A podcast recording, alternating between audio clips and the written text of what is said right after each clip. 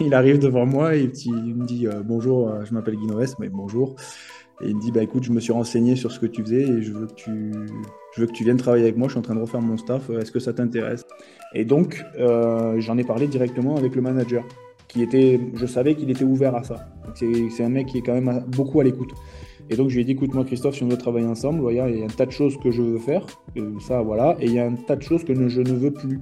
Et je crois que ça lui a plu en fait de savoir, de savoir où j'allais, de savoir ce qui me plaisait, me plaisait pas, et que c'était clair dans ma tête.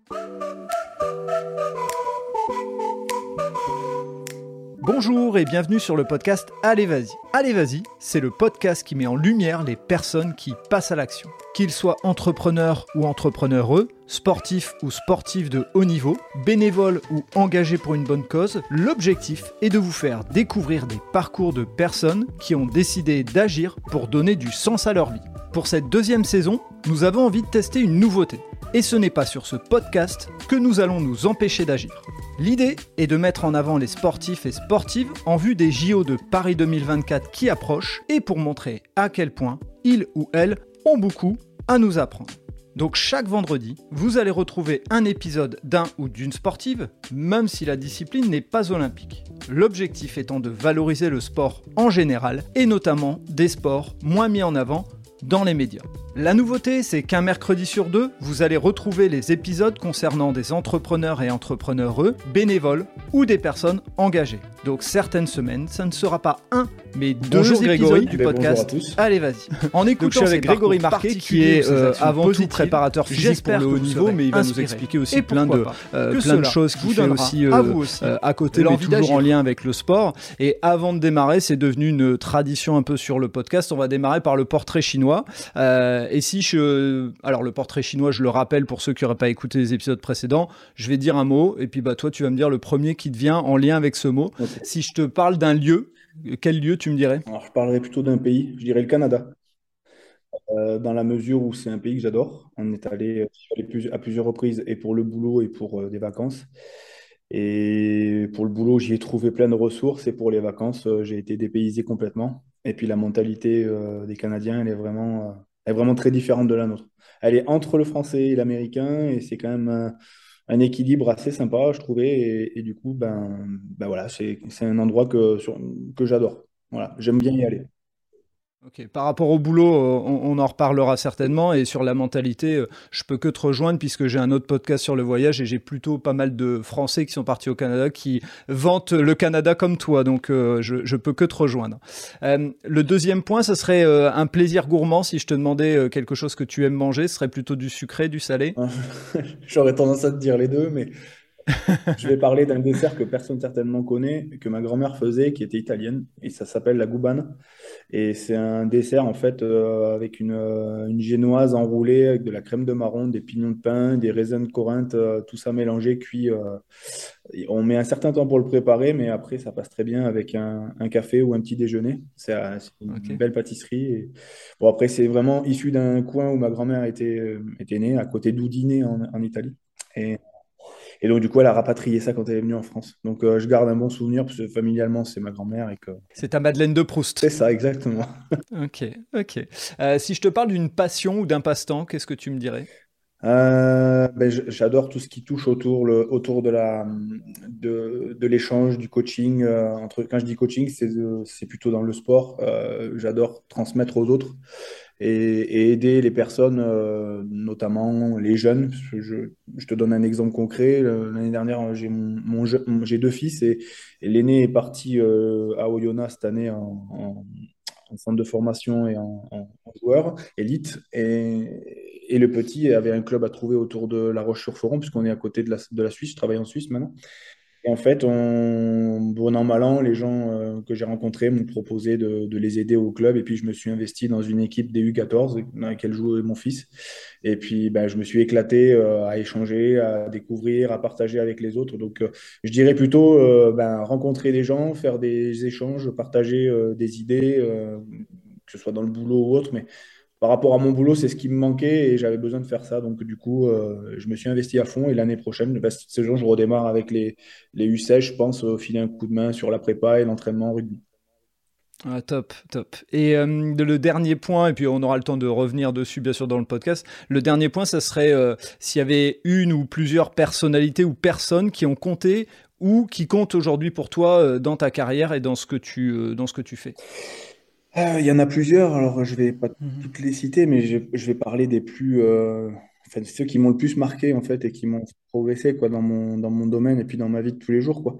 Euh, ben, mon premier boss qui était Francis Fernandez dans le foot à l'époque puisque je travaillais dans le foot euh, au niveau de la Fédé et au niveau du département euh, qui m'a vraiment appris beaucoup de choses dans le domaine de de l'entraînement. Euh, notamment au niveau du foot. Et puis, euh, bon an, mal an, j'avais mes connaissances en prépa et je les ai un peu euh, aiguisées en passant mon, mon master hein, à Toulouse. Et mhm. puis, dans la foulée, j'ai rencontré d'autres personnes. Quand j'ai commencé à vraiment être dans le, le cœur du problème de l'entraînement, j'avais, j'ai fait du sport de combat pendant quelques années et, et j'ai un, un, prof qui m'a beaucoup marqué qui s'appelle Laurent Bonhomme qui est dans un petit club euh, dans l'Ariège, en fait, euh, à Saint-Giron, mais euh, qui, qui a une façon de faire les choses, qui a des résultats chaque année avec des jeunes et les moins jeunes, au niveau national et international. Et il a une façon, une pédagogie et une vision de l'entraînement qui était assez novatrice et qui l'est toujours, je pense. Donc, lui, à chaque fois qu'il voit des choses nouvelles, ben, on en discute et ça, ça compte beaucoup pour moi. Puis après, je rentrerai dans le, dans le, vif du sujet, ça sera avec les entraîneurs que j'ai côtoyés. Ben, quand j'étais au Stade Toulousain, il y avait une personne qui s'appelait Guy Noves et qui a, enfin, qui m'a vachement influencé, euh, qui a pesé beaucoup dans ma, dans ma carrière. Euh, ça a été compliqué à certains moments, mais euh, voilà, c'était quelqu'un qui, qui a vachement compté dans le, dans le développement de mon, dans mon boulot et, dans, et dans, dans les relations humaines aussi. J'ai compris pas mal de choses avec lui. Après, j'ai rencontré une personne qui s'appelle Christophe Furios, qui était à Castres alors, euh, bah, j'ai appris des choses sur moi-même, là, on va dire. m'a influencé, mais euh, sur des connaissances plus sur moi-même, un peu moins sur le boulot, mais sur moi-même. Donc, j'ai poussé mes limites, mais on en reparlera un peu plus tard dans le, certainement dans le podcast.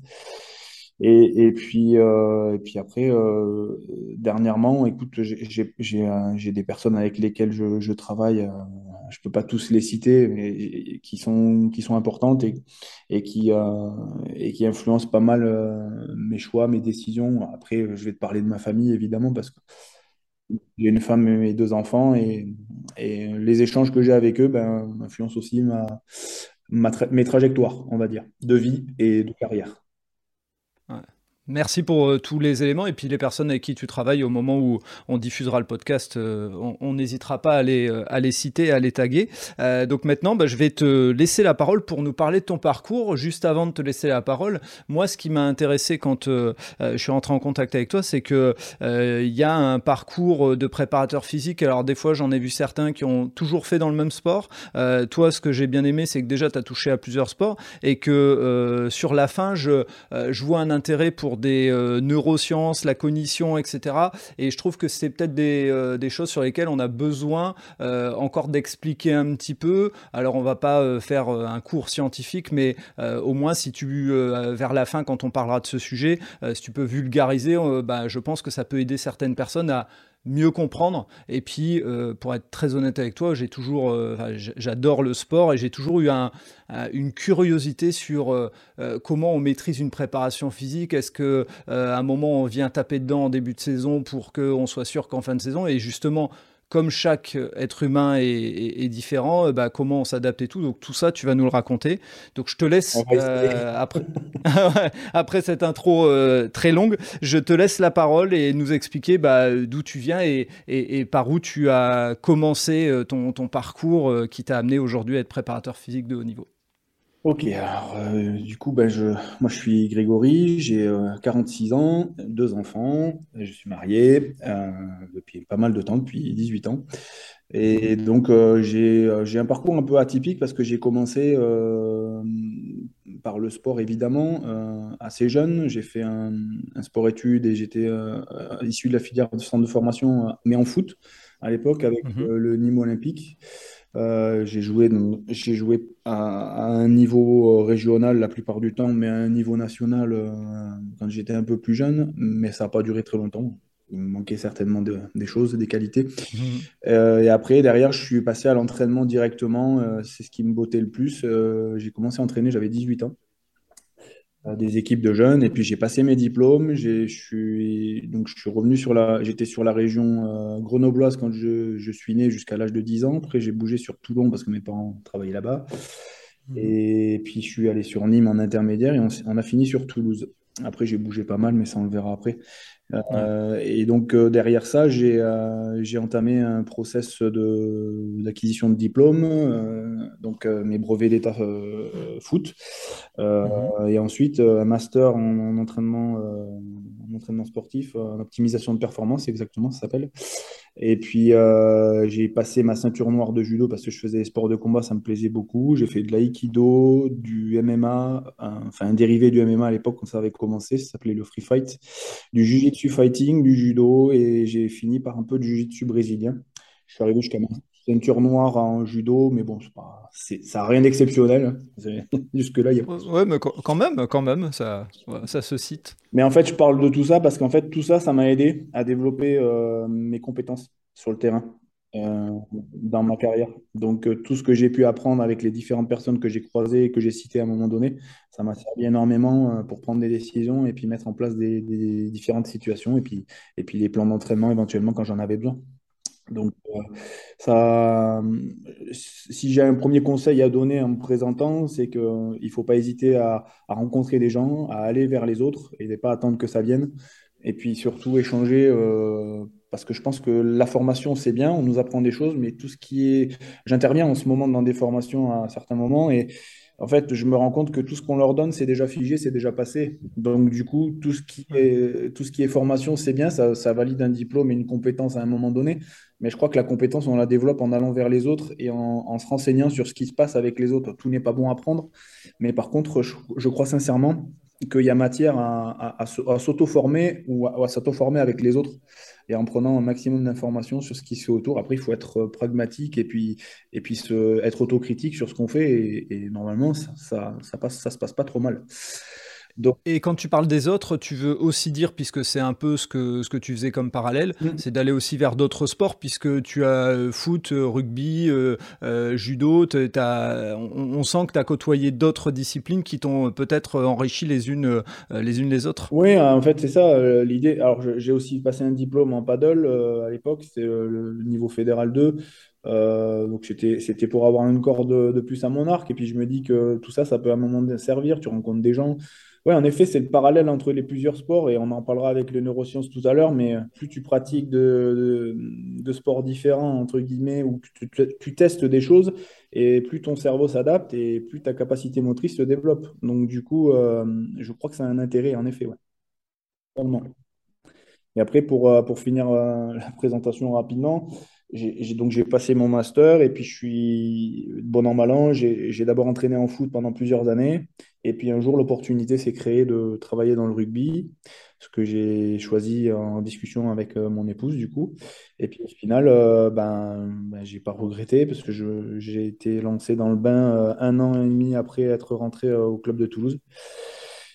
J'ai démarré au stade avec euh, ben, l'anecdote, c'est euh, j'ai entraîné les, les, les et les Espoirs sur une séance euh, qui était la mienne un après-midi, en fin d'après-midi.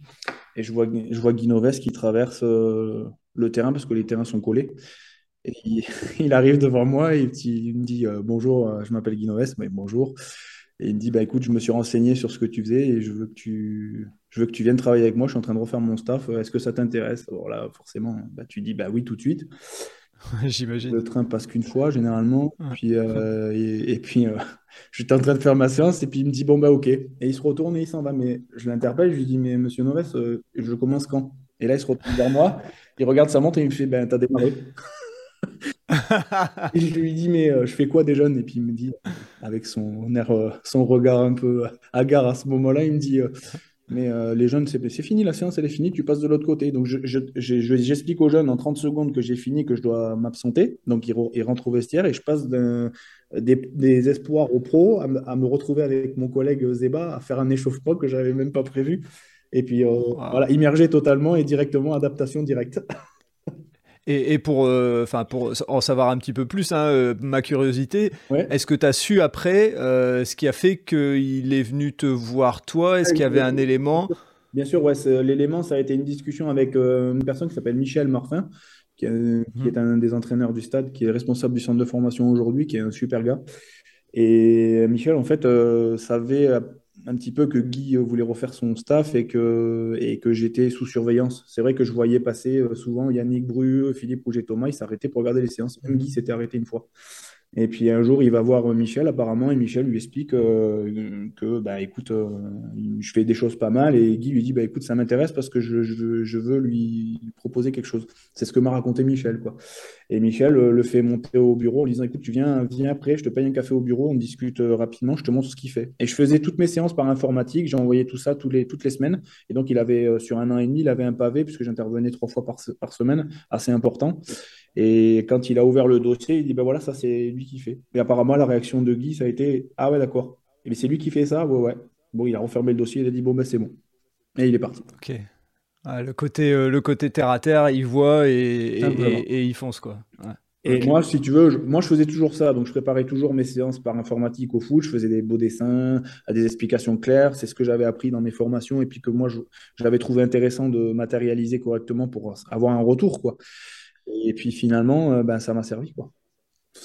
Et, et, on en reparlera certainement après, mais c'est ce que j'ai vu et ce qui est assez impressionnant dans ton LinkedIn, et euh, c'est aussi ce qui fait que je me suis dit, euh, il y a quelque chose d'intéressant, c'est que on, voit que tu, tu pilotes, enfin tu drives ce, ton activité, on, on, le sent, tu mets des chiffres, tu mets des, des résultats derrière et tout, il y a, il y a, il y a un truc, quoi. C'est vraiment, a priori, ce qui fait que justement ça a basculé, enfin fait basculer ta carrière. Bah, en fait, si tu veux, je vais continuer comme ça, ça introduit le reste aussi. Bien sûr. Mais euh, bon, moi, j'ai toujours été intéressé par les data, si tu veux. Donc, euh, pour finir la présentation sur le côté sportif, et après, je, je parlerai du côté entrepreneuriat. Ça, mhm. ça va couler euh, dans le sens. je travaillais déjà avec mes fichiers Excel à l'époque, mes data, et puis, et puis j'observais. on avait créé avec un, un, un, de mes associés dans mon entreprise actuelle, dont je parlerai après, euh, on a créé un gros fichier Excel pour suivre tous les joueurs à l'époque euh, sur euh, tous les, critères qu'on pouvait observer, qu'on avait besoin de voir. Donc ça allait des temps de jeu, les séances de muscu, le tonnage, ce genre de choses-là qui à l'époque étaient pris en compte. Et puis on avait essayé d'aller un peu plus précisément. L'entrée des GPS se faisait, donc on avait fait une, macro Excel pour importer des fichiers GPS et, les mettre dans des tableaux pour qu'on puisse analyser ça conjointement avec le reste, sur, tout ça sur des Excel. Donc c'était des fichiers qui faisaient 60 pages. Euh, des 60 onglets qui étaient tous donc ça pesait assez lourd quand même. et je te parle de ça, c'était en 2000, euh, j'ai commencé ça en 2008 pour mon master parce qu'il me fallait quelque chose et puis finalement euh, je l'ai démocratisé et j'ai dit à mon collègue mais chiche, allez, on fait un truc et puis pourquoi pas après le en faire quelque chose quoi. Donc, on a travaillé pas mal de temps avec ça. Ça m'a aidé dans toute ma carrière d'ailleurs, puisque après, après le stade, donc, bah, j'ai pris la décision de partir en 2016 parce que le, la présidence, euh, ça n'allait pas forcément dans le sens euh, dans lequel moi je voyais évoluer les choses. Euh, Guy était parti, ça se passait très bien avec Hugo Mola à l'époque, mais moins bien avec certains de mes collègues. Moi, je suis assez entier et, j'aime bien travailler en cohésion et en, échange, mais quand je vois que les gens bah, essayent de s'approprier ou de se vendre alors que c'est pas forcément une, une réalité euh, à ce moment-là, euh, bon, bah, écoute, tu te dis, bah, j'ai plus rien à faire là. Quoi. Donc, euh, j'ai postulé à des endroits, j'ai eu une ouverture sur Castres avec Christophe, et là, pareil, l'opportunité s'est faite assez vite. Parce que l'anecdote, c'est qu'il m'appelle, il reçoit mon CV. En fait, d'abord, il reçoit mon CV par Internet. 20 minutes après, j'ai une réponse qui me dit Ça m'intéresse, oui, je veux refaire mon staff PP et potentiellement, on va s'appeler la semaine prochaine il m'appelle, on discute une demi-heure. Et là, j'ai été assez clair, tu vois, ça c'est une indication euh, aussi, je pense, euh, qui peut être intéressante. C'est les expériences qui m'ont été faites, qui ont été à Toulouse m'ont servi pour ça. Pas pour négocier financièrement, mais pour parler de ce que je voulais plus avoir dans mon métier. Euh, je savais ce que je voulais, ça c'était clair dans ma tête, mais je savais très bien ce que je voulais plus, subir. Et donc, j'en ai parlé directement avec le manager je savais qu'il était ouvert à ça. C'est un mec qui est quand même beaucoup à l'écoute. Et donc, je lui ai dit, écoute-moi, Christophe, si on doit travailler ensemble, il y a un tas de choses que je veux faire, ça, voilà, et il y a un tas de choses que je ne veux plus. Et je crois que ça lui a plu, en fait. de savoir, où j'allais, de savoir ce qui me plaisait, me plaisait pas, et que c'était clair dans ma tête. Et donc, du coup, il me dit, ben, écoute, je dois avoir d'autres personnes, euh, j'ai cinq mecs à voir, mais euh, je te rappellerai euh, dans quelques temps. Et en fait, il m'a rappelé quatre jours après. C'était un dimanche. Et il me dit, écoute, c'est bon, j'ai tranché, je veux travailler avec toi. bon, bah, ok, bon, bah, on, négocie, on négocie le bout de gras. Ça a été très rapide, hein. ça a duré la négociation cinq minutes. Ok. Et tu, me dis si je me trompe, mais Christophe Furios, c'est euh, l'entraîneur actuel de l'UBB, c'est ça, ça. et, et, si, et si je me trompe pas non plus, et je, mettrai les notes dans les, euh, le lien dans les notes du podcast, il a écrit un livre sur le management avec euh, ses expériences de rugby. Ça, c'est ça. c'est quelqu'un de très direct. Ça. Ouais, c'est assez, assez cash, ouais aussi. Guy, il était à sa façon, Noves, mais Christophe, il est à sa façon aussi c'est des personnes avec lesquelles j'ai toujours des contacts et euh, je veux dire, voilà, euh, c'est des personnes que j'apprécie, euh, mais c'est des gens qui savent être très directs. Et puis, l'avantage de ces gars-là, c'est que quand tu as un problème, si tu montes les voir pour en parler, du moment que tu le fais avec eux en, direct, ils apprécient énormément parce que je pense que c'est des gens qui apprécient la franchise et puis l'honnêteté. Et je, crois, je, pense, hein, après, il faudra lui demander hein, si tu as l'occasion un jour, mais je crois qu'il a apprécié ma franchise à plusieurs reprises. Et puis euh, après, je m'investissais quand il me demandait et puis euh, je, bossais euh, avec mes collègues et on avait vraiment une bonne entente à Castres. C'était vraiment plaisant. Les collègues que j'avais, Julien, Robert Vincent, Jacobi, les kinés avec lesquels je bossais, que ce soit William, Stéphane, je les cite comme ça, tu pourras les, les qui c'est qu'il y avait Il y avait Jonathan, Suino, Sébastien, Nieto qui est parti à l'UBB aussi. Euh, et puis mon collègue ostéo, mon ami euh, Pascal Rouanet.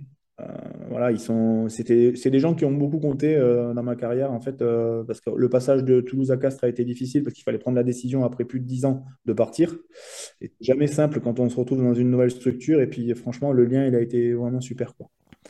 Et, tu me dis si je me trompe, mais Castres avait plutôt l'image d'un club très familial, petit club qui, qui, a su performer c'est choquant un peu quand tu arrives parce que finalement, euh, Toulouse, tu n'as pas cette image euh, familiale. C'est un, peu plus clinquant. Il ben, tu gagnes des titres, tu gagnes, euh, tu as des, joueurs hors pair.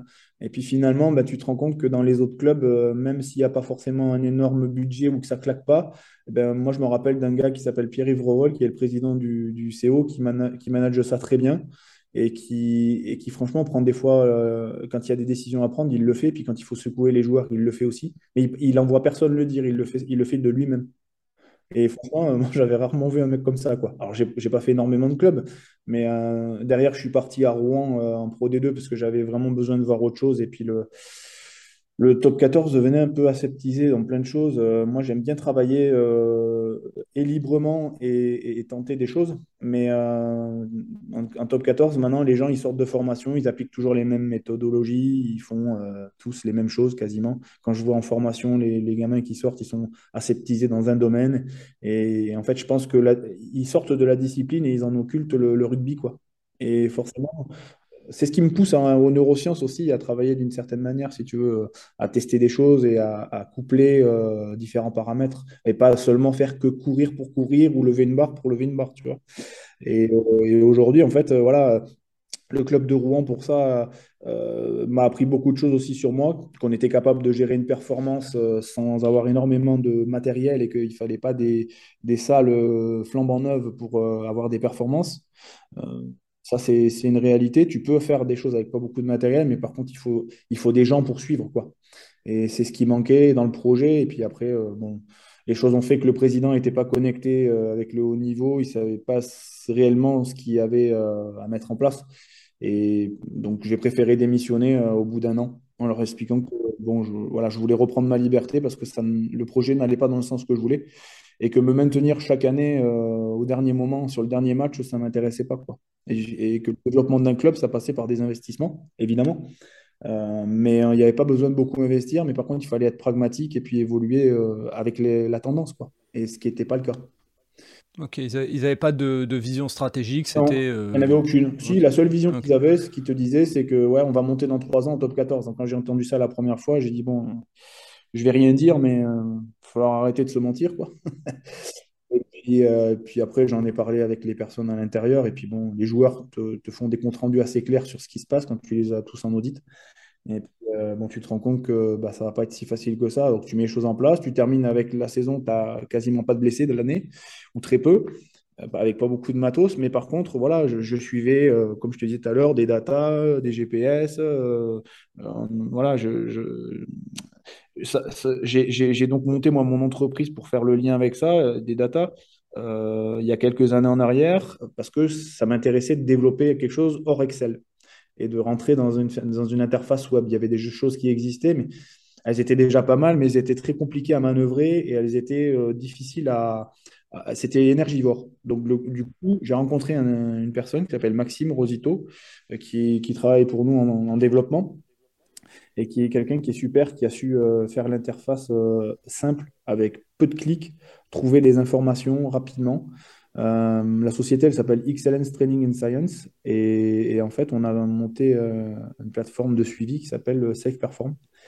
Et dedans, on peut y mettre ce qu'on veut. On peut customiser euh, nos paramètres. ils sont analysés statistiquement par une personne qui bosse avec nous. Et puis l'idée, c'est d'arriver à développer le projet. voilà, quand on a lancé le projet avec la partie neurosciences qu'on voulait inclure dedans, on a gagné un prix, en fait. Ah, bien, bravo. Avec la BPI France. Et, puis, on a gagné 40 000 euros pour faire faire nos études de marché, nos études de faisabilité euh, et tout ce genre de choses. Donc, on a été lauréat, en fait. Et, ça avait du sens. Donc, du coup, on s'est dit, si on a un prix, c'est que ça, quand même, doit avoir du sens. Et on, euh, bien sûr. On a, on a traîné un peu en route parce que j'avais pas la, force de frappe pour faire tout ça. Et donc, on a développé petitement et on a lancé l'aventure réellement euh, l'année dernière, quoi, gentiment. Après, c'est pas mon, c'est pas mon activité principale. Avant de, rentrer dans ces éléments et ce que je disais justement, euh, s'intéresser un peu aux neurosciences, moi je voudrais juste revenir un petit peu sur, euh, euh, ton parcours de, préparateur physique dans les deux grands clubs dans lesquels tu as travaillé, le Stade toulousain et le Castre Olympique, parce que tu, tu l'as passé assez vite, mais il faut quand même dire que au moment où tu es préparateur physique, le Stade toulousain, c'est une machine à gagner. Donc, dis-moi si je me trompe, mais trois titres de champion de France ben, c'est ça, ouais, on a fait titre de champion de France, 2000... champion d'Europe. On a fait 2008 champion de France, 2010 champion d'Europe, 2011 euh, champion de France, 2012 champion de France. Et avec Castres, euh, ben écoute, euh, j'arrive en l'année 2016-2017, on se qualifie pour les quarts de finale. et on, franchement, je pense qu'on doit au moins être en demi. Perd à Toulon, mais ça a été, enfin, ça a été dur pour, pour Toulon, a priori, ce qu'on avait eu comme, comme retour. Et puis l'année d'après, on est champion à nouveau. Et puis inattendu en plus, hein, si je me, enfin entre guillemets inattendu par, euh, ah, pour nous, peut-être pas par vous. Pour vous, non, bien sûr. Mais euh, oui, c'était inattendu pour la, presse et puis c'est ce qui a été magique. Moi, c'est en fait, j'ai vécu des, des moments. En fait, dans ma carrière, la chance que j'ai eue, franchement, parce que je, peux parler de chance euh, au sens du terme, vraiment pas, pas, pas, pas, boulot, quoi, mais j'ai eu de la chance d'être là, en fait. Et, et quand, quand tu passes dix années à Toulouse et que tu fais que des phases finales, euh, chaque année, tu es en phase finale. Et à Castres, on a été en phase finale chaque année, sauf la, dernière année où on se fait sortir euh, par Toulon euh, en quart avant le quart final, en fait, et on finit septième. Mais euh, jusqu'alors, j'avais joué que des phases finales, au minimum quart demi, voire finale, et gagné les finales, quoi, avec l'équipe, avec le, groupe avec lequel on était, quoi. Alors quand je dis jeu, c'est pas moi, hein. évidemment, ensemble, c'est le collectif, mais j'ai eu la chance d'être là et de participer à tout ça. Donc, on en a plein les yeux. Et puis, ce qui est magique, c'est qu'on fait profiter nos familles, quoi. Donc, euh, mes enfants étaient petits quand 2008 euh, était là. C'était ma première année. Ça, c'était vraiment un moment d'émotion important parce que c'était la première année que je bossais avec les pros et on est champion. Donc, du coup, ben voilà. En 2009, on se fait sortir en demi. Euh, on se fait taper un peu sur les doigts, mais on est en demi en, en, Coupe d'Europe et en championnat. Donc en 2010, euh, ben, on perd en demi en championnat et on est champion d'Europe. Et puis à 2011, euh, on perd en, demi, je crois, euh, en Coupe d'Europe et on est champion de France. Et on perd en quart de finale en, Champions Cup à l'époque, en, en, H Cup en 2012 et on est champion de France quand même après derrière. Ouais, donc une, vraie machine à gagner. Et, donc ma question, moi, par rapport à ton métier de préparateur physique, euh, ce que les gens qui s'intéressent un peu moins peut-être au, euh, sport ne savent pas, c'est que euh, toi, ton travail, il commence avant la saison. C'est-à-dire que toi, tu arrives, tu es le, un des, entre guillemets, un des premiers contacts avec des joueurs qui souvent pendant les vacances, on fait un entretien physique, mais tu es, celui qui va les faire souffrir pour qu'ils euh, soient performants. Et, comment ça se passe justement? Moi, j'ai toujours été curieux de ça. Alors, il y a plusieurs étapes. Euh, et, ça aussi, c'est pareil. J'ai vachement évolué au contact de, ces clubs et en, étant euh, à tâtons aussi, parce que tu testes des trucs et tu te rends compte qu'il y a des choses qui fonctionnent, d'autres pas. Donc en fait, quand on arrive, on nous apprend que l'intersaison, c'est hyper important, c'est vrai. On nous dit aussi que les mecs, quand ils partent en vacances, il faut absolument qu'ils aient des programmes. Et ça, c'est une grosse connerie.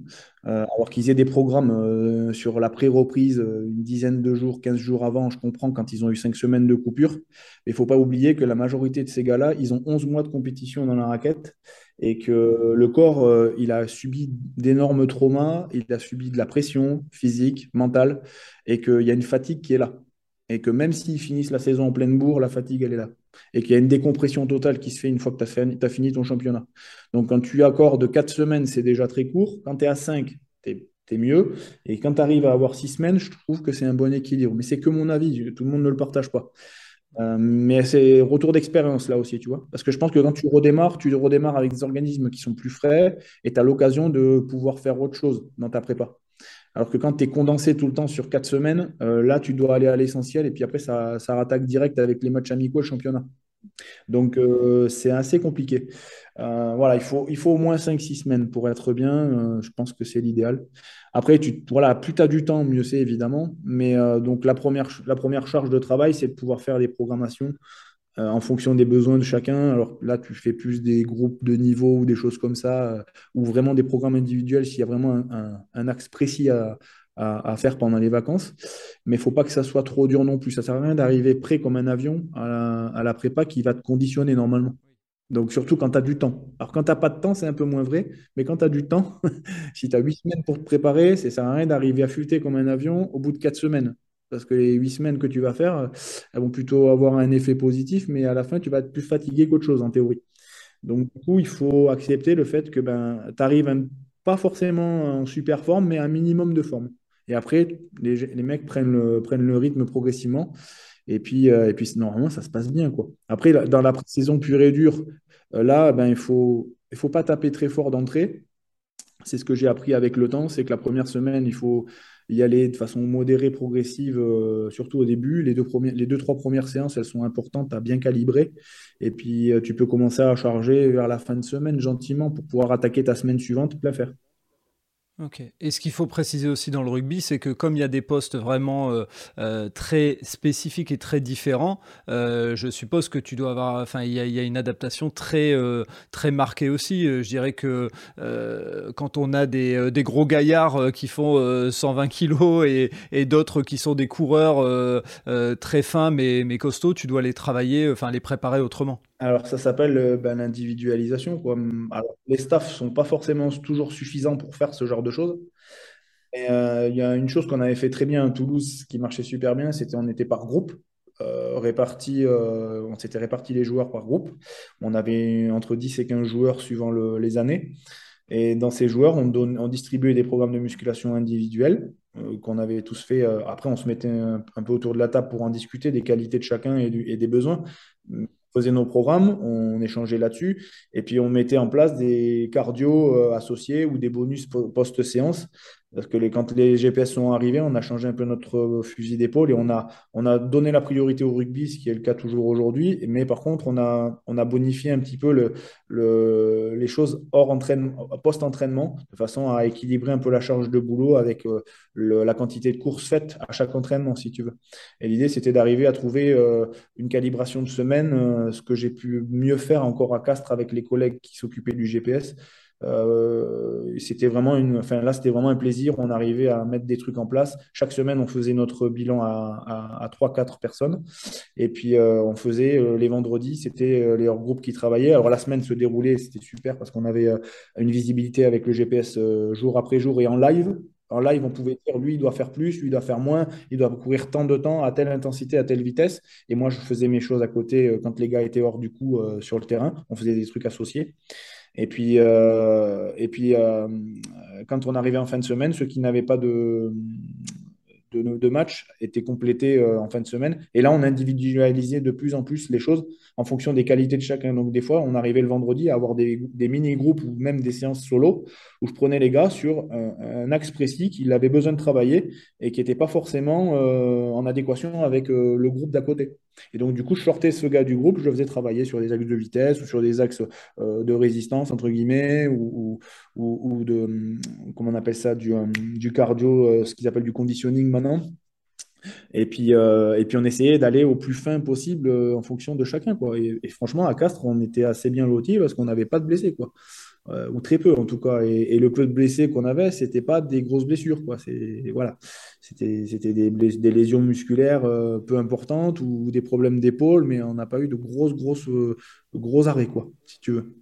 c'est la preuve du, du résultat de, de, ce que tu faisais, de ce que tu produisais, enfin, ou le groupe produisait. et... Ouais, voilà, la chance que j'avais, c'était l'échange qu'on avait entre nous, prépa, et qui faisait qu'on allait tous dans la même direction et qu'on s'échangeait les données pour être le plus efficace possible. On n'était pas toujours d'accord sur tout, mais on arrivait à trouver, toujours le compromis qui marchait bien.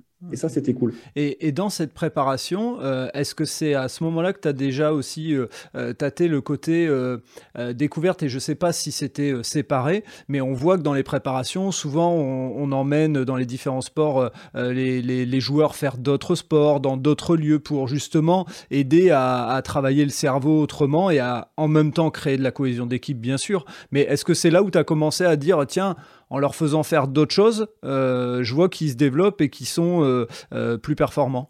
Ben, en fait, ça, je l'ai vu assez rapidement quand j'ai commencé à entraîner. En fait, je me suis rendu compte au bout de quelques années, alors très peu de temps après, que on pouvait donner de la complexité aux exercices en y mettant des tâches visuelles, des tâches sonores, euh, des tâches cognitives, euh, et en fonction de la distribution de ces tâches, euh, rejoindre ben, des plans de jeu, par exemple.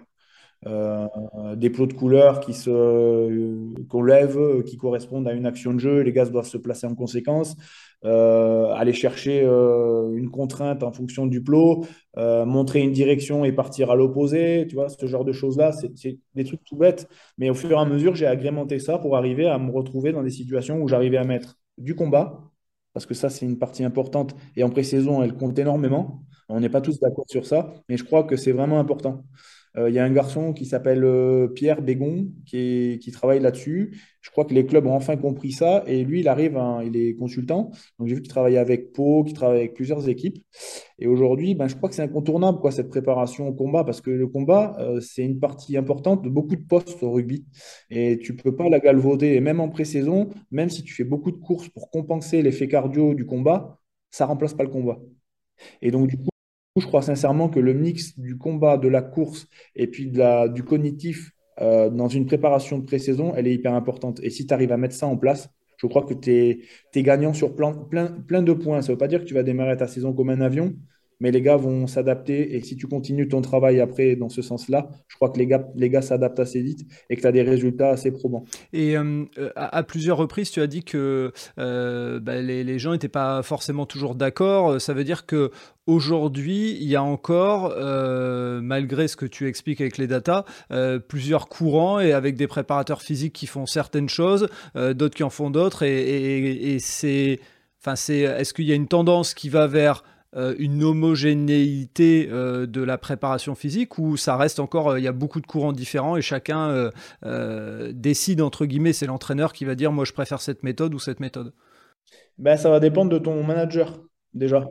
Si ton manager il te dit ben, le rugby c'est moi et la prépa c'est toi et on ne se parle pas, bon ben voilà, tu vas être déjà dans une impasse et tu vas pas pouvoir travailler en relation avec l'activité ou en tout cas très peu. Et là, c'est vraiment euh, le mieux, c'est d'avoir une préparation quand même un peu associée, voire intégrée, tu vois. Euh, où, tu, dis, ben voilà, le rugby reste une dominante, mais on peut quand même le moduler. Et on peut y mettre euh, des éléments de combat, on peut y mettre. voilà, ça, c'est des choses qu'on faisait, que je faisais à Toulouse à un moment donné, quand on m'avait donné la possibilité de le faire. C'était Hugo Mola qui m'avait donné la possibilité de faire ça.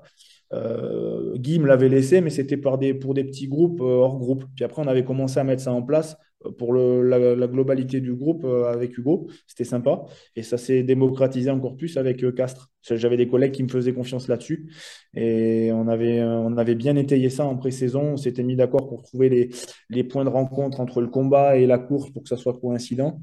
Et on a toujours eu des pré-saisons assez fortes où les mecs, ben, j'ai des vidéos pour ça qui, enfin, que j'avais pris, que les gars, que les analystes vidéo nous avaient fait. Enfin, tout le monde était surpris de voir le rendement à ce moment-là et puis de voir les effets positifs dès le début du championnat, quoi.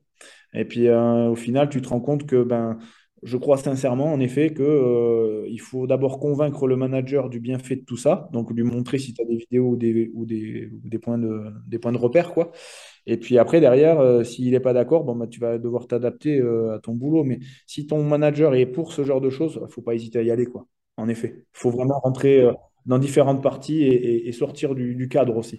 Donc c'est ce qui a un peu fait ta marque de fabrique, c'est ta capacité, entre guillemets, à, bien monitorer ton travail et tout. Et donc c'est ce qui nous ramène euh, à ce que tu expliquais tout à l'heure, au fait que euh, bah, le fait de gagner un prix euh, par rapport au projet que vous avez développé, c'est qu'effectivement, dans ce domaine-là, il y avait un besoin. Et donc aujourd'hui, euh, maintenant que tu as lancé euh, concrètement euh, le projet depuis un an, est-ce que tu peux nous en parler un petit peu plus? C'est un peu la vitrine hein, de, ton projet aujourd'hui, ce podcast, et nous expliquer, bah, est-ce que tu as des touches dans différents sports Est-ce que pour l'instant, c'est principalement du rugby, c'est d'autres sports? Enfin, explique-nous un petit peu où tu en es avec ce projet. Alors, projet, en fait, euh, ce qui pose problème toujours, c'est le, financier, évidemment, parce que ben, ils veulent toujours euh, des choses gratuites. C'est toujours mal habitué, surtout quand tu es un gros club. Bah, écoute, ça coûte combien? Ah, mais tu me le fais pas gratuit? Ben non, écoute, euh, le gratuit, ça marche pas, en fait. On rend compte qu'avec le temps, ça marche pas, parce que les gens s'en servent pas. Quand tu payes, il faut rentabiliser, donc il faut s'en servir. Donc, c'est déjà une bonne approche. Après, euh, écoute, je ne citerai pas les clubs, mais euh, on a eu euh, cette saison deux clubs qui ont fonctionné avec nous. par contre, en fin de saison, j'ai eu des contacts avec d'autres sports. Donc, j'étais dans le rugby plus précisément. Et puis, on, est en train de s'ouvrir à d'autres disciplines. Et j'attends des retours pour la, la, rentrée, là, pour le mois de septembre. Entre septembre et décembre, je pense que j'aurai récupéré peut-être trois ou quatre clients de plus, on va dire, dans différents sports. Et ça, ça m'intéresse parce que, et notamment peut-être euh, dans le féminin aussi, dans le handball. Les sports potentiellement, ça pourrait être la natation, le handball, le rugby aussi, et peut-être le foot. Ok. Euh, si euh, je suis, euh, je sais pas, un, grand, euh, un dirigeant d'un club de sport et que je me dis tiens, je veux investir pour que j'ai moins de blessés, puisque un blessé, encore une fois, hein, c'est un salarié entre guillemets qu'on paye et qui n'est pas sur le terrain. Donc au fond, c'est la même chose que dans une entreprise. donc on a tout intérêt à baisser ce qu'on va appeler l'absentéisme ou la maladie. donc je suis un dirigeant de club comment tu peux me, euh, me convaincre de dire tiens, je vais investir dans ta solution? Ce serait quoi les éléments qui pourraient faire tilt pour qu'il y ait ce, euh, ce, cap qui soit passé de se dire que la data, bah, c'est l'avenir? Bah, Je crois que tu les as donnés en me questionnant du coup. Euh. En tout cas, en effet, c'est l'objectif pour toi, c'est d'avoir en fait dans, un, dans une seule plateforme la possibilité que ton staff il échange sur toutes les datas et qu'il ait une visibilité sur l'ensemble des datas euh, rentrées. Donc euh, après, à charge des intervenants de rentrer leurs datas appropriées. Mais si les coachs rentrent leurs entraînements, parce qu'il y a pas mal de, modalités. Tu peux rentrer des vidéos, tu peux faire des dessins, tu peux faire plein de choses sur ce genre de choses. C'est quand même assez sympa. Euh, si les prépas rentrent leur data, GPS cardio, euh, métrique, euh, si les analystes rentrent leur, leur, data d'entraînement sur, sur le projet de jeu et sur les, et sur les, appelle ça, les statistiques d'entraînement et de match, plus les données match et, et, tout le reste, je crois sincèrement que en étant sans être sans, sans, dire de, conneries, tu, euh, tu quand même, as quand même un, retour sur ton investissement en disant que toutes les datas que j'ai rentrées, elles me donnent des indicateurs. elles vont pas prédire ce qui va se passer, mais elles vont dire à la personne, écoute, là, tu as fait tout ça comme quantité de travail, l'objectif c'était ça, et puis finalement, tu es arrivé à ça. Les tendances pour X joueurs, parce que l'idée c'est de calibrer ça par joueur, euh, les datas, elles vont être analysées d'abord globalement, et puis c'est d'affiner le calcul pour chaque joueur. Et la tendance pour chaque joueur, ben, elle va te donner, euh, un peu comme sur FIFA, tu sais, dire, ben voilà, le gars, il est à 93% de, atteint euh, sur l'objectif. par contre, la tendance, elle est plutôt aujourd'hui dans le vert, dans l'orange, dans le rouge, parce que ce type de data qui lui correspond à lui, elles sont plutôt à observer. Et donc, en fait, l'idée, c'est de créer des discussions permanentes entre le staff et les joueurs pour pouvoir prendre les meilleures décisions et avec des retours d'informations qui soient assez clairs. Que ce soit des courbes ou des, valeurs ou des tableaux ou, des histogrammes, ce que tu veux mettre en place. Mais l'idée, c'est que quand tu regardes euh, la plateforme, quand tu as tout rentré, il faut le rentrer rapidement pour pas que ça soit énergivore. Ça, c'est fait. Et après, une fois que tu as le retour de data, quand la statistique se met en route, généralement, tu dois pouvoir dire, bon, bah, lui, il va falloir que je, que je fasse attention, réellement. Et puis derrière, du coup, bah, si tu fais attention potentiellement tu t'enlèves une épine du pied parce que tu te dis, ben, je vais faire attention pour un, puis si je fais attention pour un, peut-être que je vais faire attention pour deux, pour trois, pour quatre, et mon collectif est constitué de X individus, et puis ces X individus, s'ils bénéficient d'un aménagement de charge, ben, peut-être qu'à un moment donné, ça va être bénéfique sur la suite. Et du coup, ben, si tu as 30 joueurs sur 30 à l'entraînement au lieu d'en avoir 15 sur 30, comme c'est le cas dans certains clubs, ben, je crois que ça vaut le coup d'investir. Après, ce qui fait peur aux analystes euh, et aux data scientists, euh, parce que j'en ai, j'en ai eu plusieurs au téléphone, c'est que ça, c'est leur, job, en fait, de faire des données, des data et tout ça. Et ils ont l'impression, en fait, que tu leur voles leur travail. Mais tu leur voles rien du tout, c'est juste que tu leur mets à disposition un outil euh, hors Excel qui permet d'aller vite, de se connecter rapidement et de ressortir vite fait les données. Après, c'est à eux de les interpréter. Ils les interprètent comme ils veulent. c'est... Eux qui donnent les informations. C'est un agrégateur et eux, ils sont là pour analyser, en fait. Euh. Tout à fait. Tout à fait. Et après, leur, leur, leur, expertise, c'est de dire, bon, ben voilà, j'ai ces datas-là, je veux analyser. En fait, ils doivent nous donner les datas que eux veulent analyser. Et nous, on les met dans la plateforme. C'est leur boulot, ça. Tu vois? Et le problème, c'est qu'ils ont l'impression que tu vas leur voler leur boulot. Ouais, c'est des fois ce qui fait que certains produits ne se vendent pas. Euh, ma question, c'est là, tu as parlé d'un moment de natation. Euh, ça veut dire que, puisque si, si on prend en cible les JO de Paris 2024, il y a beaucoup de sports plutôt individuels, mais le hand, par exemple, y entre et, d'autres sports aussi. Mais une fédération, parce que là, ce sera plus une fédération qu'un sportif tout seul, parce que ces sports individuels qui sont aux JO n'ont pas suffisamment les moyens. Mais une fédération peut te contacter aujourd'hui pour dire je veux mieux suivre mes, différents sportifs euh, euh, dans tous les clubs où ils sont.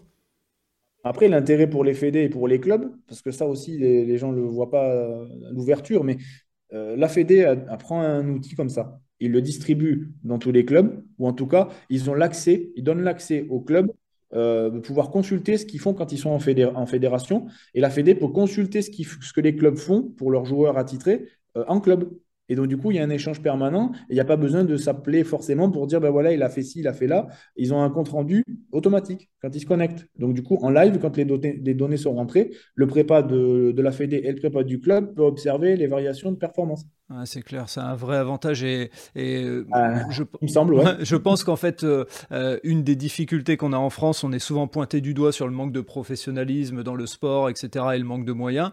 Et aujourd'hui, moi, je vois ton projet comme étant un moyen de passer un cap par contre, je pense que comme il y a des gens euh, euh, plutôt anciens dans les fédérations, etc., euh, ils n'ont pas encore passé le cap des, des datas. Voilà, c'est mon analyse et c'est à, mon humble échelle, mais je pense qu'il y a un peu de ça.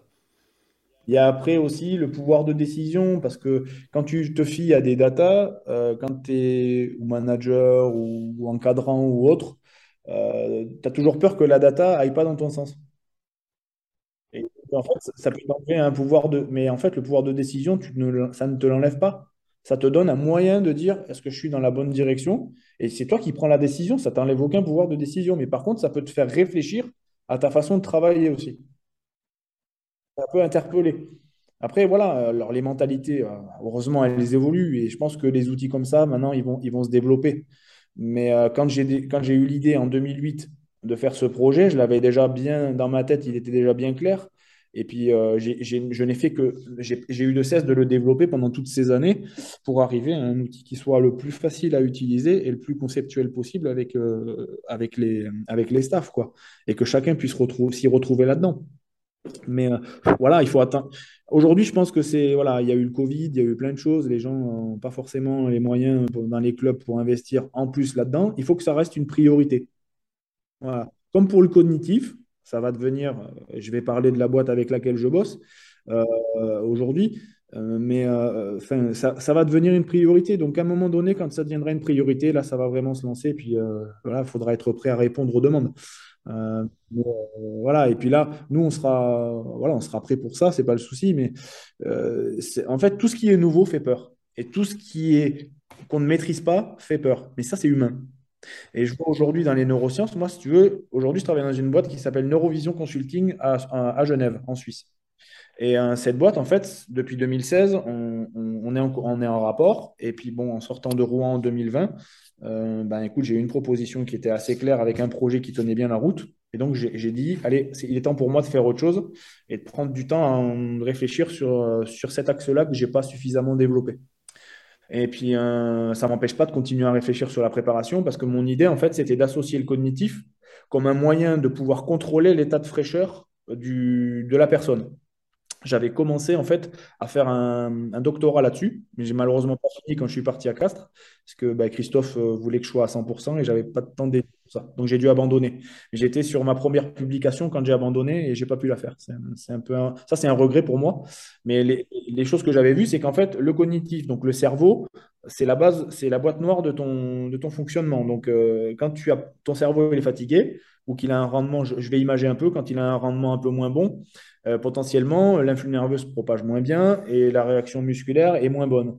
Et donc, du coup, à terme, ça peut provoquer ben, soit des dysfonctionnements euh, moteurs, soit des blessures musculaires ou tendineuses. Et on avait trouvé des outils, notamment le neurotracker qui vient du Canada, donc c'est pour ça que je parlais du Canada en amont, avec lequel je bosse depuis 2010, qui permet d'identifier quand le gars n'est pas bien sur la concentration et sur l'analyse visuelle, euh, ben, à partir d'un certain pourcentage, à quel moment je peux dire, bon, ben là, il faut que je fasse gaffe. Et donc là, pour moi, ça remplace tous ces wellness, euh, ces questionnaires. Je vais, ceux qui vont m'écouter vont dire, ah, c'est un vieux con, il est nul, euh, il comprend rien, c'est la mouvance, machin. Mais les wellness, c'est hyper subjectif. Et le subjectif, à un moment donné, je vais te dire une chose avec l'expérience, c'est que quand tu arrives à partir du mois de février-mars et que tu commences à te préparer pour les phases finales, il n'y a plus personne qui a mal nulle part tout le monde dort bien, tout le monde va bien, il n'y a plus de tension, il n'y a plus rien. Donc, alors il y en a qui jouent le jeu évidemment, mais il y en a beaucoup qui disent oh mais moi je... ça va, ça va. Alors c'est bien, tout va bien. Je me permets, explique-nous peut-être ce que tu entends par wellness pour que les auditeurs et les auditrices puissent euh, comprendre. Wellness, c'est un questionnaire de, bien-être. En fait, quand tu arrives au club, on te fait répondre à des questions de style est-ce que tu as bien dormi? Combien d'heures tu as dormi? On note ça sur 5 à 10. Et puis, on te demande euh, si tu as euh, envie de t'entraîner, évidemment. Euh, si tu as. il peut y avoir une vingtaine de questions, comme il peut y en avoir que 4-5. Mais plus c'est long à remplir, moins les joueurs ils adhèrent. Donc forcément, puis à la fin, ils regardent même plus, ils mettent des notes annexes. ils, remplissent ça tous les jours et puis il y a un suivi, c'est ça, les wellness. Ok. C'est ça. C'est ça. Et en fait, bon, ben, c'est subjectif. Donc, euh, le gars, il se sent pas bien, ou alors il, te dit, je me sens pas bien, et puis finalement, il n'est pas si mal que ça. Et puis, dès qu'il s'est chauffé et qu'il a mis un peu de tension musculaire, ça va mieux. Donc, c'est qu'il est simplement pas bien réveillé. Et puis, des fois, tu arrives, le gars, il te cache la vérité en te disant, mais ça va super bien. Et toi, tu le crois. Et puis, tous les autres critères, bon, ben, ils, sont, ils ont une tendance plutôt correcte, mais voilà, tu sais pas comment interpréter le wellness. Et puis, euh, si tu n'as pas d'autres outils que le wellness, ben, si tu te fies à ça, ben, des fois, tu peux te tromper. Et donc, pour moi, le fait d'avoir des outils qui objectivent le subjectif, je vais dire, euh, ben, c'est quand même un plus. Quoi. Tu peux garder ton wellness, mais tu peux aussi voir si c'est en adéquation avec ce que le gars te dit.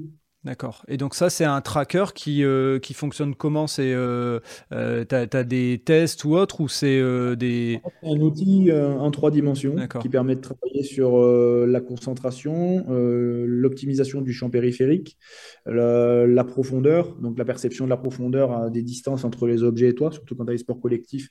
Bah, tu as le ballon qui arrive, ou tu as le mec qui veut te plaquer en rugby, ou qui veut te tacler en foot, ou qui veut t'attraper sur un combat pour te faire tomber. Donc voilà, c'est euh, tout ça, ça permet d'optimiser ces, facteurs-là. Mais par contre, quand euh, c'est un outil donc en 3D avec des balles qui se déplacent sur un écran, il faut en repérer un certain nombre.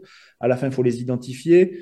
Et puis, euh, quand tu vois que ton rendement il est de moins en moins bon de session en session, c'est qu'il faut se poser la question. Mais ça, c'est mon avis à moi et je l'ai vu à beaucoup de reprises. Je l'ai testé avec beaucoup de joueurs.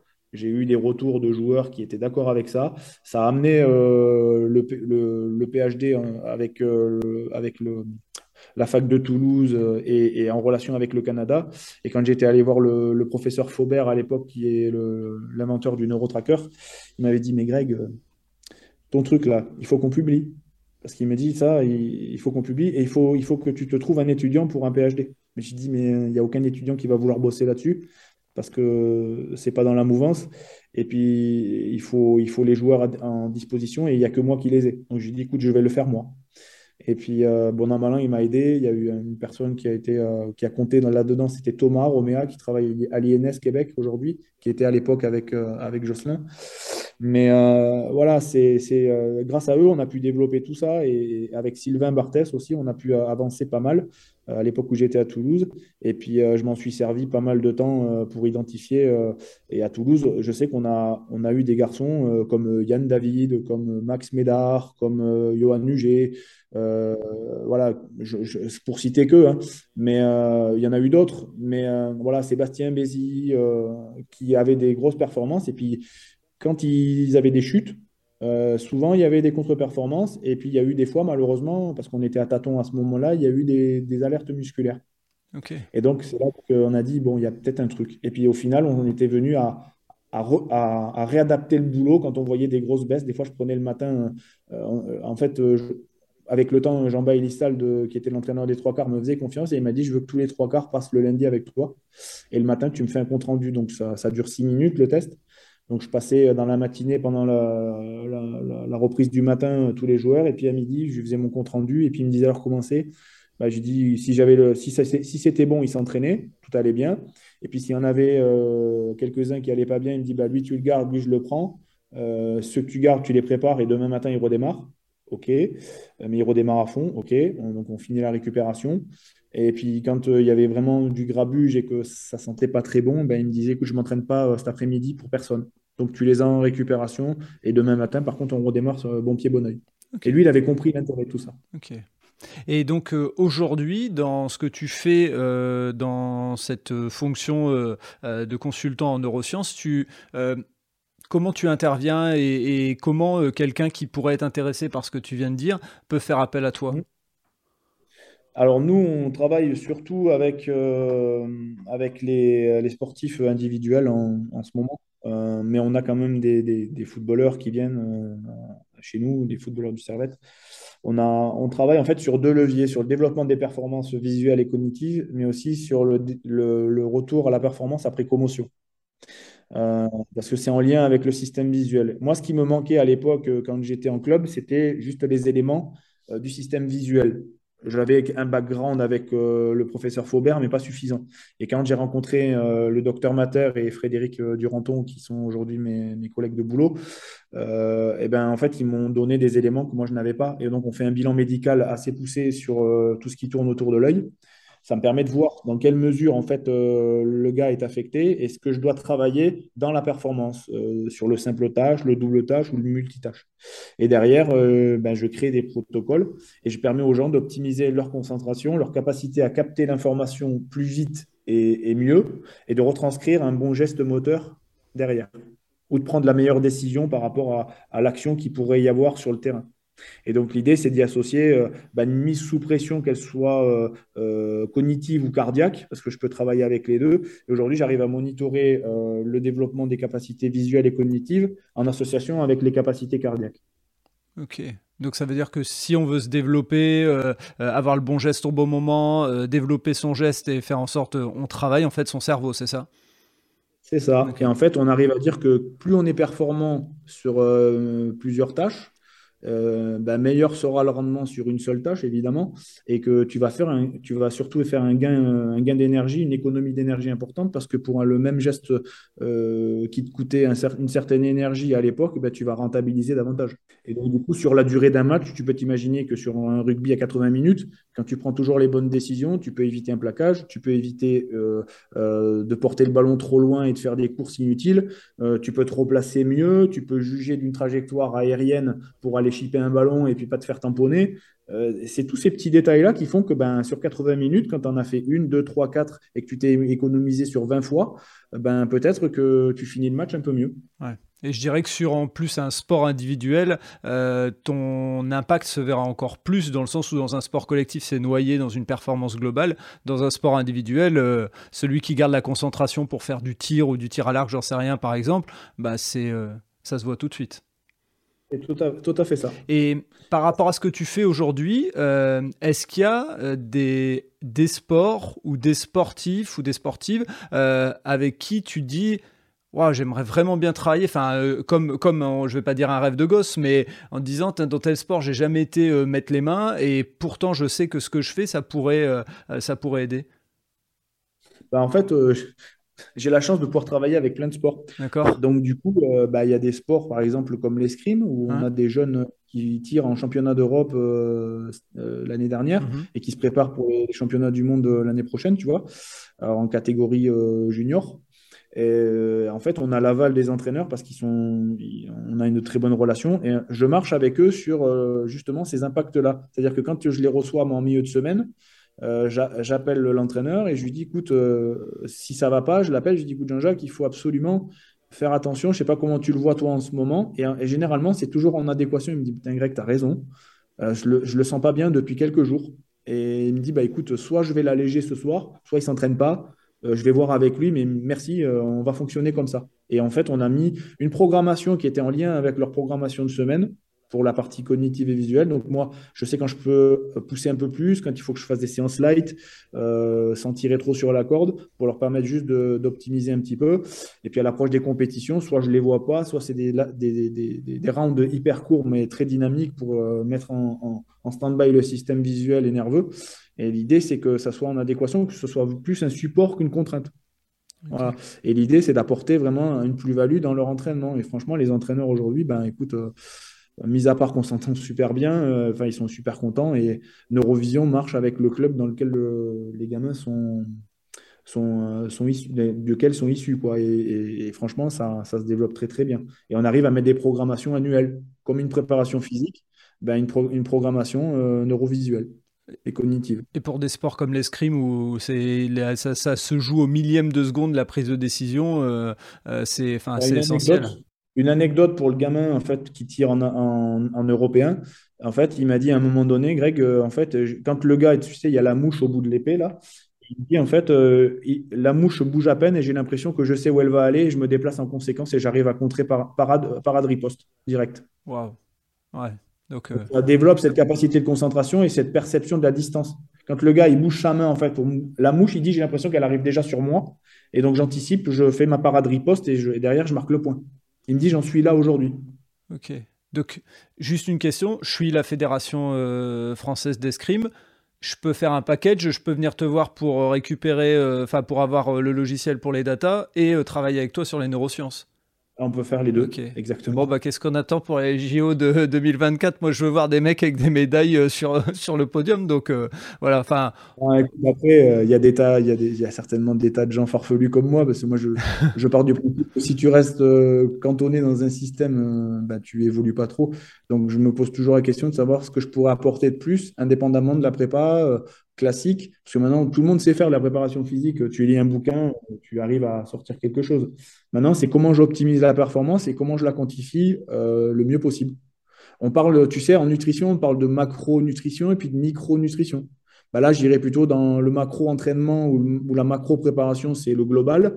Et puis maintenant, c'est de rentrer dans la micro-préparation, quoi, finalement. C'est très clair. C'est très clair. Franchement, euh, voilà, ça fait déjà un moment qu'on parle et je voudrais pas te, euh, te retenir trop longtemps, mais est-ce qu'il y aurait un truc euh, qu'on n'aurait pas dit dans le podcast et que tu voudrais passer comme message? Mais moi, j'y ai, enfin, j'y ai vu plein de, plein de messages, plein de choses à, retenir et notamment même des parallèles, comme on disait, avec l'entreprise. Enfin, sur l'idée de dire si on forme tout le monde de la même manière, bah, il y a des gens pour qui ça va pas intéresser. Donc, l'individualisation de la préparation du sportif pour moi, elle est la même en entreprise. Si on fait tout euh, la même chose, ça ne donnera euh, pas les bons résultats puisque l'individu est de plus en plus euh, présent.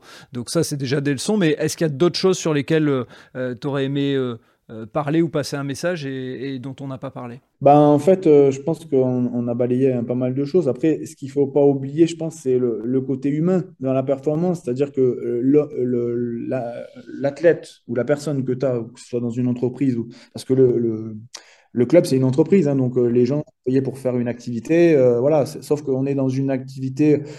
J'ai un de mes oncles qui bosse avec moi dans l'entreprise euh, qui me dit souvent c'est c'est un monde du spectacle, votre truc. Et il a totalement raison. Il dit dans une entreprise, mais c'est le monde du folklore et du spectacle, faut pas l'oublier. Donc voilà, avec des, émotions supérieures et puis des, fois des, exagérations dans un sens comme dans l'autre, des up and down assez importants, quoi, si tu veux. Donc en fait, euh, je crois qu'il faut s'accrocher à ce qu'on croit, à ses rêves. Donc moi, c'est ce que j'ai fait. On m'a souvent dit que ce que je faisais, euh, c'était pas orthodoxe, c'était pas c'était pas fédération dans le système, ça rentrait pas dans le cadre. Euh, je me suis souvent entendu dire que ce que je faisais, ça allait pas fonctionner, que je savais pas dans quelle direction, ils comprenaient pas la direction que je voulais, dans laquelle je voulais aller. Donc tout ça, ben, à un moment donné, je dis écoute, ben, vous faites ce que vous voulez. Euh, parce qu'au début, tu prends des claques, hein, euh, puis tu te poses des questions, puis à un moment donné, tu, j'ai consulté quand même pendant quelques temps des gens, euh, des spécialistes de la santé mentale, pour savoir si, ben, pourquoi on me disait tout ça. Puis finalement, la personne, quand elle vous regarde, Monsieur, Monsieur Marquet, vous êtes totalement normal. C'est juste que vous, vous avez ben, vous voyez les choses différemment et que ça rentre pas dans le cadre euh, de tous les autres. Mais par contre, euh, je vous encourage vivement à continuer parce que l'esprit créatif, on en a besoin aujourd'hui. Et, euh, on va tellement dans du formatage et, de l'abattage unilatéral qu'on a besoin de gens comme vous. Donc, du coup, ben, en sortant de là, on se sent un peu mieux finalement. On se dit, bah, finalement, ben, je vais continuer dans cette voie-là parce qu'à ben, un moment donné, on se pose quand même beaucoup de questions. Quoi. Mais on voit que les résultats sont là. Donc, à partir du moment où les résultats sont là, pourquoi tu continuerais pas? Le message, il est là, c'est tu fais des choses, pose-toi des questions. Si, ça marche, pose-toi des questions pourquoi ça marche. Et si ça ne marche pas, ce qui ne marche pas, tu essaies de l'aménager. Mais dans la mesure où tu as des résultats, c'est qu'il y a quelque chose qui marche. Et après, autour de toi, tu as des gens qui vont t'influencer positivement ou négativement, mais il faut croire en ce que tu fais et prendre juste prendre la, teneur des éléments qui te sont donnés autour de toi pour pouvoir prendre les bonnes décisions. Et ça, tu y arrives avec le temps parce qu'au départ, tu te stresses, tu te renfermes et puis tu te, tu, te poses 36 000 questions. Mais finalement, il faut se poser une, deux, trois questions et se dire voilà, euh, est-ce que je fais bonne route? Pourquoi? Et comment je dois adapter? Et après, à partir de là, quand tu as compris ça, normalement, tu, tu sauras assez rapidement euh, de tes problématiques et tu crées vraiment des choses intéressantes. Et après, j'ai envie de te dire, bah, écoute, ben, maintenant, euh, tu sais, arrivé à 46 ans, euh, bientôt 50, euh, j'ai envie de dire, bah, les gens, ils, ça leur plaît pas, bah, écoute, ben, qu'ils continuent dans leur voie et puis ben, qu'ils restent dans leur, système, qu'ils évoluent pas, et puis ben, à un moment donné, tout ça, ça s'arrête. Moi, la chance que j'ai eue, vraiment, c'est de pouvoir bouger, d'avoir une famille, même si ça a été compliqué, qui a bien voulu suivre. Et puis, toutes, ces, toutes ces rencontres avec les gens avec lesquels je suis toujours en contact parce que c'est, on a vraiment euh, collaboré fortement et ça, laisse des traces et des souvenirs. Mais euh, voilà, je suis allé à Castres dernièrement, on m'a invité à un match, tu vois, et puis euh, j'ai passé la soirée avec mes anciens collègues. C'était super, quoi. Les joueurs, c'était super. On a, voilà, on a passé des bons moments. Et puis quand tu es champion avec les mecs, forcément, ça laisse des traces.